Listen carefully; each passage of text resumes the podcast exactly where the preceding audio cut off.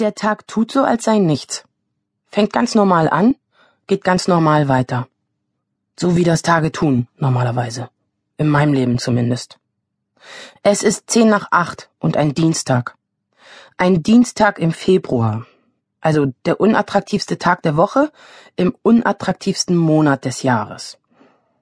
Ich wette, es gibt eine Statistik, die beweist, dass überproportional wenig interessante oder gar die Welt verändernde Ereignisse an Dienstagen stattfinden. Jetzt mal abgesehen von den Jahren, als dienstags um Viertel vor zehn Dallas lief.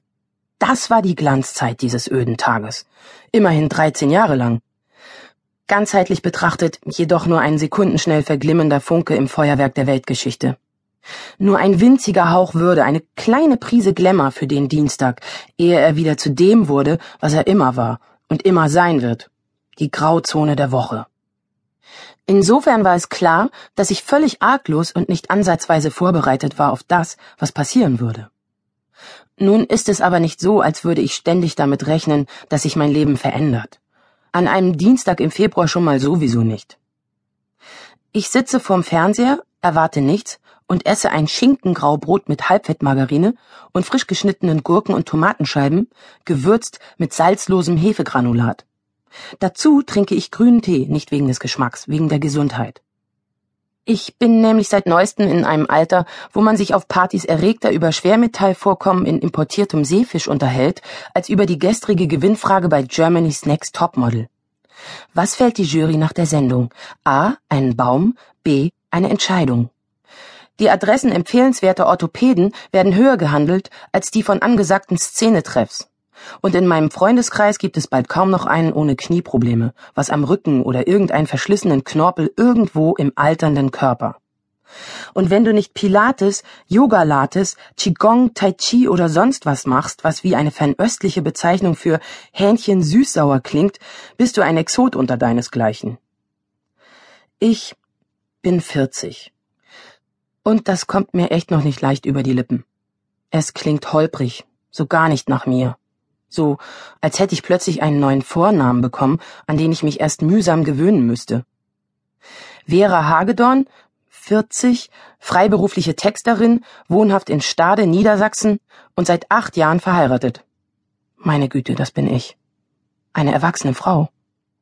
Da kannst du dir nicht mehr vormachen, dass noch alles vor dir liegt?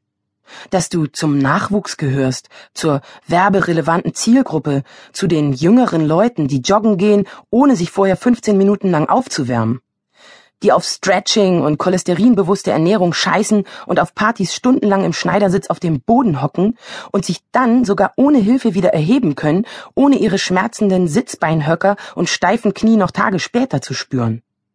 Halbzeit. Holy shit. Wenn du jetzt noch kein Tor geschossen hast, kann es sein, dass du als Verlierer vom Platz gehst. Auch ein Unentschieden wäre nicht schön. Und wenn du dir das, was du dir zum vierzigsten wünschst, nicht selber kaufen kannst, ist auch was falsch gelaufen. Vera Hagedorn ist erwachsen. Seit genau zehn Tagen. Und ich habe mich immer noch nicht von dem Schock erholt. Während der Party zu meinem zwanzigsten Geburtstag musste ein Gast mit einer Alkoholvergiftung ins Krankenhaus gebracht werden. Drei Paare trennten sich vor Mitternacht, wobei zwei davon noch am selben Abend neue Partner fanden. Bei meinem dreißigsten kotzte immerhin noch einer ins Klo und ich fand Spermaflecken unbestimmter Herkunft auf meinem Lesesessel. Bei dem Essen an meinem vierzigsten ist nicht mal ein Glas zu Bruch gegangen. Und auch die Geschenke waren gesittet, jugendfrei und meinem Alter angemessen mehrere Gutscheine für Anti-Aging-Behandlung im führenden Stader Kosmetikinstitut, ein Trüffelhobel aus Zedernholz, ein Käsemesserset, zwei Flaschen Jahrgangschampagner und eine Augenmaske von Shiseido. Von meinem Mann hatte ich ein Weinseminar in Hamburg bekommen, das wir mit zwei befreundeten Paaren besuchten. Ein befreundetes Paar, auch so ein Ausdruck für erwachsene Leute. Es war bezeichnend, dass ich während der Verkostung immer wieder unangenehm auffiel, weil mir stets die Weine am besten schmeckten, bei denen es sich laut unserer strengen Seminarleiterin um sehr laute und aufdringliche Tropfen handelte, die eigentlich nur da sind, sich möglichst schnell abzuschießen. Die Faszination großer edler Weine erschloss sich mir nicht.